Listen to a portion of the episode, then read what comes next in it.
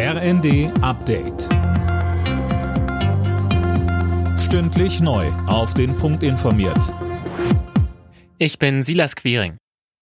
Die Zahl der Toten steigt nach den schweren Erdbeben im türkisch-syrischen Grenzgebiet weiter auf mehr als 7000. Tausende Menschen sind nach den schweren Erdbeben immer noch verschüttet. Die Suche nach Überlebenden läuft auf Hochtouren. Der türkische Präsident Erdogan hat den Notstand ausgerufen, Tom Husse. Ja, der gilt für betroffene Regionen im Süden und Südosten des Landes und zwar für drei Monate. Dadurch sollen schnellere Hilfseinsätze ermöglicht werden, so Erdogan. Wie verheerend die Katastrophe ist, wird mittlerweile immer deutlicher. Zahlreiche Gebäude sind eingestürzt, die Infrastruktur beschädigt. Auch in Syrien sind die Rettungskräfte unter schwierigen Bedingungen im Dauereinsatz.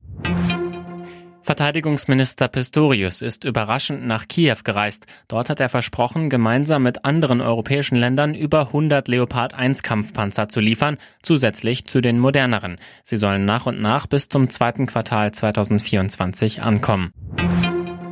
Die 200 Euro Einmalzahlung für Studis und Fachschüler lässt weiter auf sich warten.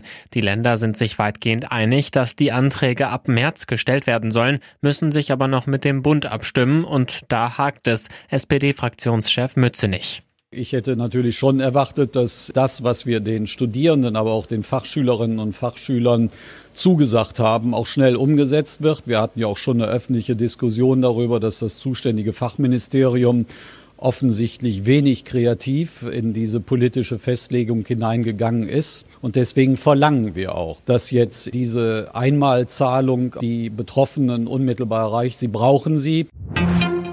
Die nächsten Viertelfinalisten stehen fest. Im DFB-Pokal konnte Eintracht Frankfurt das Hessen-Duell gegen Zweitligist Darmstadt für sich entscheiden. Am Ende stand es 4 zu 2. Außerdem konnte sich Freiburg gegen den SV Sandhausen mit 2 zu 0 behaupten.